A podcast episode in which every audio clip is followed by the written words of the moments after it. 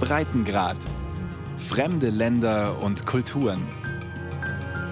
Ein Podcast von Bayern 2.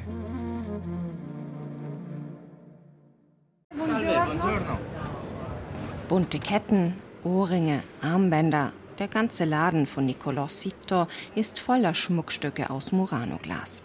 Seit rund fünf Jahren führt er das kleine Ladengeschäft am Markusplatz in Venedig. Seine Eltern sind Kunsthandwerker, ein Familienbetrieb. Hochwasser sind sie hier in Venedig gewohnt, sagte Nicolo Sito bei unserem Besuch im Februar. Aber das Hochwasser vom 12. November 2019 war schlimmer als die meisten zuvor. Es kam schneller, das Wasser stieg höher als sonst, erinnert sich Nicolo. Kniehoch stand es in seinem Geschäft. Wir mussten das Wasser herausbringen mit allem, was wir hatten. Bürsten, Schwämme, Eimer. Es war ein großes Problem. Und wir haben es nicht geschafft. Wir haben uns ohnmächtig gefühlt, konnten nichts tun, konnten nur zuschauen und hoffen, dass das Wasser möglichst bald zurückgeht.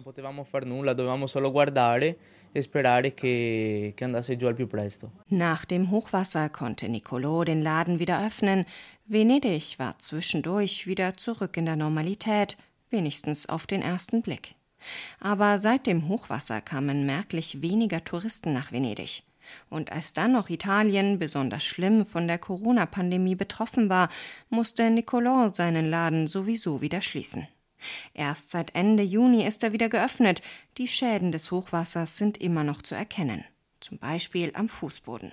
Der ist fleckig geworden durch das Wasser. Der Boden müsste dringend trockengelegt werden. Wegen der Pandemie war das bisher nicht möglich. Die Stromleitungen sind schon erneuert worden. Auch die Kasse war kaputt. Wenn ich rechne, hier im Geschäft vom Fußboden übers Licht bis hin zum Telefon haben wir einen Schaden von etwa 10.000 Euro. Dazu kommt die Ware, die kaputt gegangen ist, etwa 7.000, 8.000 Euro. Die Behörden hätten Entschädigung und Soforthilfen versprochen, erzählt er. Gesehen hat Nicolo davon immer noch nichts. Er glaubt auch nicht mehr wirklich daran, dass sein Schaden ersetzt wird. Für den zerstörten Schmuck werde er kein Geld bekommen, das sei schon klar, sagt der Juwelier. Ich habe mich informiert, wie man eine Entschädigung bekommt. Und Sie haben mir gesagt, dass ich kein Anrecht darauf habe, weil wir Kunsthandwerker sind und daher keine Rechnungen für die Ware haben, die kaputt gegangen ist. Es ist eine Schande. Ich habe nichts machen können. Die Bearbeitung der Schäden laufe gut, sagt dagegen Morris Ceron, der Bürochef des Bürgermeisters von Venedig, bei unserem Besuch im Februar. Stolz führt er vor, wie und wo die Venezianer im Internet ihre Schäden melden konnten. Einfach online ein Formular ausfüllen, alle benötigten Dokumente hochladen, fertig. Zeitersparnis für die Verwaltung, kein Vergleich zu den Papierbergen, die normalerweise immer nötig waren. Wenn man an die Erdbeben denkt, die Leute haben frühestens nach zwei Jahren ihr Geld bekommen. Ich weiß nicht, wann wir mit 7000 Anträgen fertig gewesen wären, wenn wir das so gemacht hätten wie immer. 7000 Anträge, so viele sind bis Ende Januar eingegangen, erklärt Cheron. Betroffen waren Privatwohnungen und Ladengeschäfte, bei manchen war die Küche überflutet, bei anderen stand das Schlafzimmer unter Wasser. Und dann immer wieder das gleiche Problem, das Salzwasser hat in vielen Häusern die Elektroinstallation völlig zerstört. E die Häuser und vor allem die Geschäfte der Venezianer haben Steckdosen, die im Erdgeschoss weiter oben angebracht sind im Vergleich zu uns auf dem Festland, weil für sie der Krisenfall normal ist. Nur, dass diesmal das Wasser so hoch stand, dass auch diese Maßnahmen nicht ausgereicht haben. Alle Anträge werden geprüft. Bei Zweifeln schauen die Behörden vor Ort genauer nach. Das System kontrolliert sowieso automatisch, ob ein Antragsteller wirklich im Erdgeschoss eines betroffenen Hauses wohnt und nicht etwa im fünften Stock oder in einem Gebäude, das unversehrt geblieben ist. Betrüger kann es geben, ja, die kann es immer geben. Wenn wir jemanden erwischen, sind wir wirklich erbarmungslos. Bis Ende Juni haben nach Angaben der Stadt Venedig gut 1500 venezianische Einwohner und Geschäftsleute Geld für die Schäden bekommen. Italien hat dafür Millionen Euro ausgegeben, ebenso wie für die Restaurierung öffentlicher Gebäude. Doch es sieht so aus, als ob einige Venezianer auf einem Teil ihres Schadens sitzen bleiben werden. Die Schäden an öffentlichen Gebäuden und Einrichtungen werden auf rund 400 Millionen Euro geschätzt. Schäden von etwa 100 Millionen wurden von Privatleuten gemeldet. Insgesamt sind uns also Schäden in Höhe von etwa einer halben Milliarde Euro bekannt. Dann gibt es Schäden, die nicht erstattungsfähig sind. Manche haben gar keinen Antrag gestellt. Also in Wirklichkeit sind es mehr. Zurück zum Markusplatz. Es ist sonnig, ein wunderschöner Tag Ende Februar. Von Hochwasserschäden erstmal nichts zu sehen. Aber es gibt sie, auch am Markusdom. Das will Pierpaolo Campostrini beweisen. Er ist für die Erhaltung des Gebäudes zuständig. Entriamo dentro in chiesa e dopo scenderemo nella cripta. Wir gehen durch die Kirche in die Krypta, sagt Campostrini, geht voran und steigt durch eine enge Treppe nach unten. Hier sind Venedigs Patriarchen begraben, erklärt er. Bis auf die, die Päpste wurden, die ruhen in Rom. In der Krypta unter dem Markusdom riecht es nach Schimmel. Die Luft ist feucht, es ist halbdunkel. Auch hier stand das Salzwasser, erklärt Pierpaolo Campostrini. Und das, obwohl die Krypta in den 1990er Jahren renoviert und dabei eigentlich komplett gegen Hochwasser abgedichtet wurde. Wir waren auch ziemlich stolz, dass diese Krypta immer trocken geblieben ist. Aber am 12. November war es genau hier ziemlich angsteinflößend. Denn dieses Fenster hier, das auf den Innenhof geht, ist kaputt gegangen und Wasser ist eingedrungen. Es war wie ein Fluss.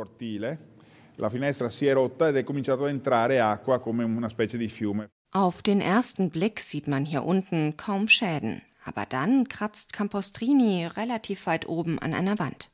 Kleine Steinchen lösen sich. Er zerreibt sie, leckt daran. Sie schmecken salzig, sagt er. Der Grund, das Salzwasser hat sich durch die ganze Wand nach oben gesogen, ist dann getrocknet, aber das Salz ist geblieben. Jetzt zerstört es langsam das Mauerwerk, sagt Pierpaolo Campostrini. Eh, Wenn es ein Erdbeben gibt, entlädt sich sehr viel Energie in wenigen Sekunden. Man sieht sofort, was passiert ist. Hier geht alles langsamer. Das Material altert praktisch vorzeitig, vor allem Marmor und Ziegelsteine e. Campostrini führt zurück nach oben in den Dom. Im gesamten Innenraum finden sich Mosaike mit kunstvollen Ornamenten, mit Pfauen, eines schöner als das andere. Beim Hochwasser sind auch sie beschädigt worden. Kleine Mosaiksteine haben sich durch den Wasserdruck gelöst, ein Teil der Steinchen ist weggeschwemmt worden. Bei den Schäden in Restaurants musst du einen neuen Kühlschrank kaufen. Das kostet vielleicht 10.000 Euro. In unserem Fall ist das anders. Wir können nicht auf eBay die Mosaike nachkaufen, die beschädigt worden sind. Ich habe sie jedenfalls da noch nicht gefunden. Eigentlich ist vor kurzem ein neues Entwässerungssystem gebaut worden, das dafür sorgen sollte, dass der Dom nicht mehr überflutet wird. Doch beim Hochwasser vom 12. November hat es nichts genutzt. Man habe die Technologie, um auf den Mond zu fliegen, meint Campostrini, dann müsse man doch auch Technologien haben, um Wasser vom Markusdom fernzuhalten. Als eine Art Übergangslösung soll der ganze Markusdom möglichst bald umzäunt werden, kosten etwa 3,5 Millionen Euro. Quindi l'idea è quella di costruire una barriera che sia die Idee ist, eine Absperrung zu konstruieren, so ähnlich wie die, die man jetzt schon sehen kann. Die hier ist gebaut worden, um die Leute daran zu hindern, sich auf die Stufen zu setzen. Und sie ist ehrlich gesagt ziemlich hässlich. Sie ist auch ein Provisorium. Wir wollen diese Absperrung austauschen und ein bisschen zurückversetzen, aber in einem Material, das das Wasser zurückhält. Eine Ziegelwand wäre hässlich, deshalb wollen wir ein Material verwenden, das auch einen Bezug zur Geschichte Venedigs hat. Glas. Damit werden wir in der Lage sein, eine wasserundurchlässige Absperrung zu errichten, die aber die Sicht nicht stört. Denn jedes weitere schlimme Hochwasser kann verheerende Folgen haben, meint Campostrini, weil das Mauerwerk schon vorgeschädigt ist. Die Zeit drängt, sagt er. Fluten wie die vom 12. November seien in den vergangenen Jahren häufiger geworden. Wenn euch jemand sagt, Hochwasser habe es doch schon immer gegeben, dann stellt ihn mir vor, ich werde ihn ohrfeigen, weil es einfach nicht stimmt. Doch was hat sich verändert in den vergangenen Jahren? Und warum war die Flut im November so verheerend? Was ist da passiert? Eine Antwort findet man hier im Wettervorhersage- und Flutwarnungszentrum der Stadt Venedig beim Physiker Alvise Papa. Über viele Bildschirme flimmern Daten von Messstationen und Satelliten. Papa und seine Kollegen berechnen jeden Tag eine Hochwasservorhersage. 187 Zentimeter war das Hochwasser im November. Höher stand das Wasser nur im Jahr 1966. Aber bevor er über die Gründe spricht, will Alvise Papa noch etwas erklären. Es ist ihm ein wirkliches Anliegen. 187 Zentimeter, das heißt nicht, dass auf dem Markusplatz das Wasser fast zwei Meter hoch stand denn die Stadt liegt nicht auf Höhe des Nullpunkts. Was heißt das? Der Markusplatz, einer der am tiefsten gelegenen Orte der Stadt, beginnt sich ab etwa 82 bis 90 Zentimeter mit Wasser zu füllen. Bis 90 Zentimeter kann man in der ganzen Stadt problemlos spazieren. Ab 90 Zentimeter macht nur der Markusplatz Probleme. Bei 110 Zentimeter sind nur 10 Prozent der Stadt schwierig. Bei 187 Zentimetern sind allerdings schon weite Teile der Stadt überschwemmt. Aber, und auch das betont Alvise Papa, Hochwasser ist in Venedig von den Gezeiten abhängig. Bei Ebbe zieht sich das Wasser aus der Stadt zurück. Aqua Alta, also ein Hochwasser über 110 Zentimeter, dauert im Durchschnitt eine Stunde, eineinhalb Stunden. Das Hochwasser am 12. November hat 40 Minuten gedauert, nicht 40 Tage. Dieser 12. November war aber ein absoluter Ausnahmetag, sagt Alvise Papa. Viele meteorologische Ereignisse sind zusammengekommen. Der Meeresspiegel war für die Jahreszeit sehr hoch. Es war 2019 überhaupt sehr warm. Und dann ist auch noch ein Hochdruckgebiet mit Polarluft im Gepäck auf ein Tiefdruckgebiet getroffen. All das ging so schnell, dass sie nicht mehr mit großem Vorlauf warnen konnten, sagt Alvise Papa. Er selbst habe nicht einmal seiner eigenen Familie Bescheid sagen können. E Was vor allem viele Schäden verursacht hat, war, dass ein tropischer Wirbelsturm über die Stadt Venedig und über das Becken von San Marco hinweggezogen ist. Ich habe so etwas noch nie gesehen. Ganz ehrlich, Mitte November habe ich so etwas in meiner ganzen Karriere noch nie gesehen. Liegt das am Klimawandel? Alvise Papa zögert, sagt dann, er sei Physiker, kein Klimaforscher im klassischen Sinn. Aber es habe sich etwas verändert mit dem Meer und mit dem Hochwasser in den letzten Jahren. Schlimme Flutwellen kämen häufiger und schneller. Er werde uns etwas zeigen, sagt der Juwelier Niccolò bei unserem Besuch im Februar und setzt in seinem Schmuckgeschäft am Markusplatz eine schwere Eisenplatte in die Tür ein. Sie ist etwa kniehoch, dichtet die Ladentür komplett gegen Wasser ab. Die meisten Geschäftsleute hier am Markusplatz haben solche Platten. Normalerweise verhindern sie Hochwasserschäden im Laden zuverlässig. Doch bei der Flut vom 12. November war die Platte komplett unnütz. Das Wasser sei einfach über die Platte ins Innere des Hauses gelaufen, sagt er. Das Klima verändert sich, ist sich Niccolò sicher. Nur, was kann Venedig alleine dagegen ausrichten?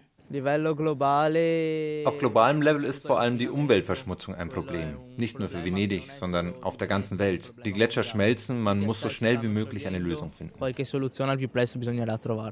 Eine Lösung, die hat auch Venedigs Bürgermeister Luigi Brugnaro nicht parat nur eine Idee, wie und wo man anfangen könnte, nach ihr zu suchen.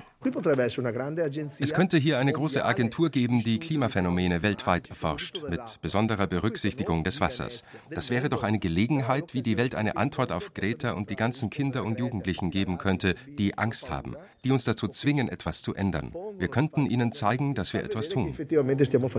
Brugnaro entwirft ein Bild von jungen Menschen und bekannten Wissenschaftlern aus aller Welt, die nach Venedig kommen und gemeinsam forschen, herausfinden wollen, wie man Hochwasser besser vorhersagen kann, wie man die Folgen abwenden kann. Man merkt, dass Brugnaro das Projekt am Herzen liegt. Es würde schließlich Venedig Ansehen verschaffen und vermutlich auch Geld für die Stadtkasse bringen. Mit der Corona-Krise ist Geld für Venedig noch wichtiger geworden. Die Stadt, die früher voller Touristen war, ist jetzt so gut wie leer. Die Menschen haben Angst, nach Norditalien zu fahren, in die Regionen, wo das Virus besonders schlimm gewütet hat.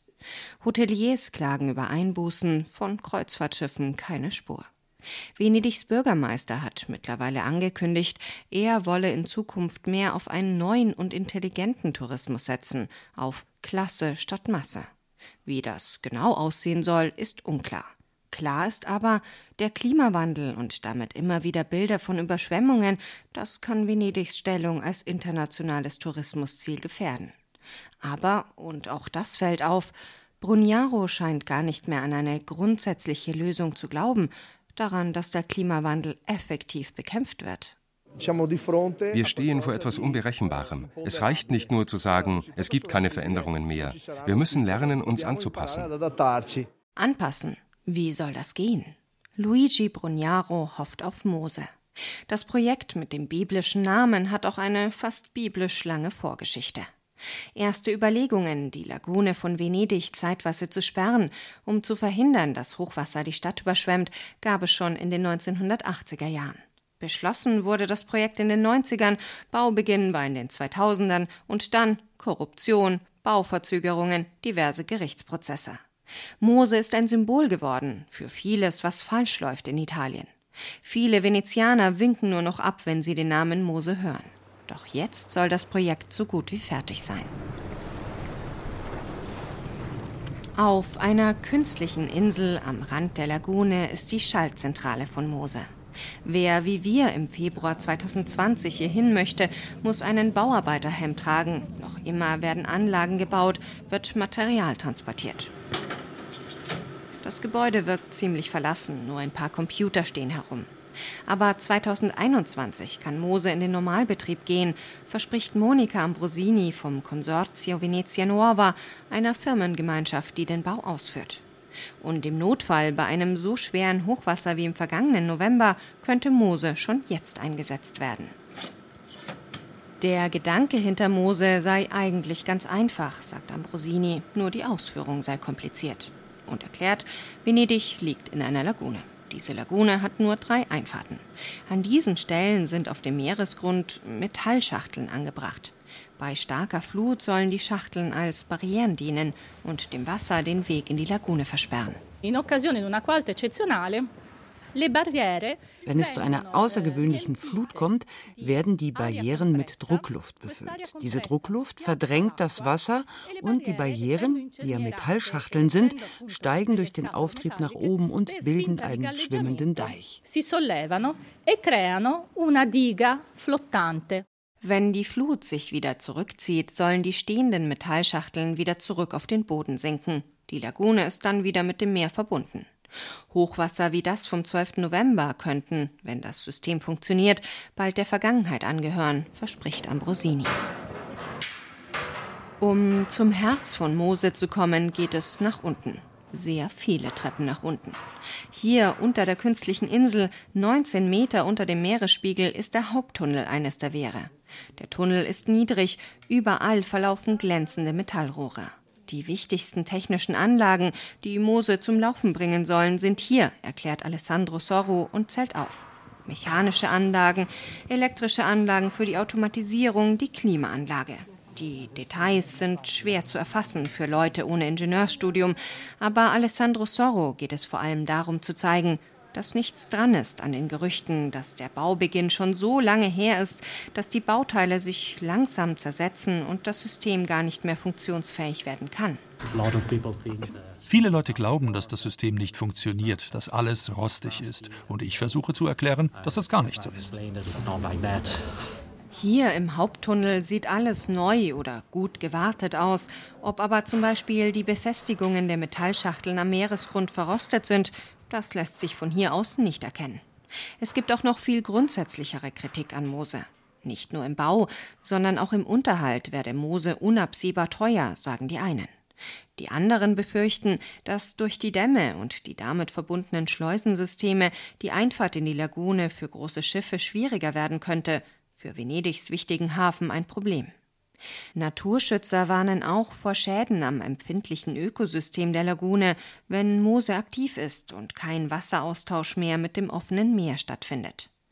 Man merkt, dass Monika Ambrosini vom Consorzio Venezia Nuova all diese Kritik schon oft gehört hat. Sie fasst sich kurz. Wer den Markusplatz retten will, will, dass Mose aktiv wird. Wer sicherstellen will, dass die Handelsschiffe einfahren können, will das nicht.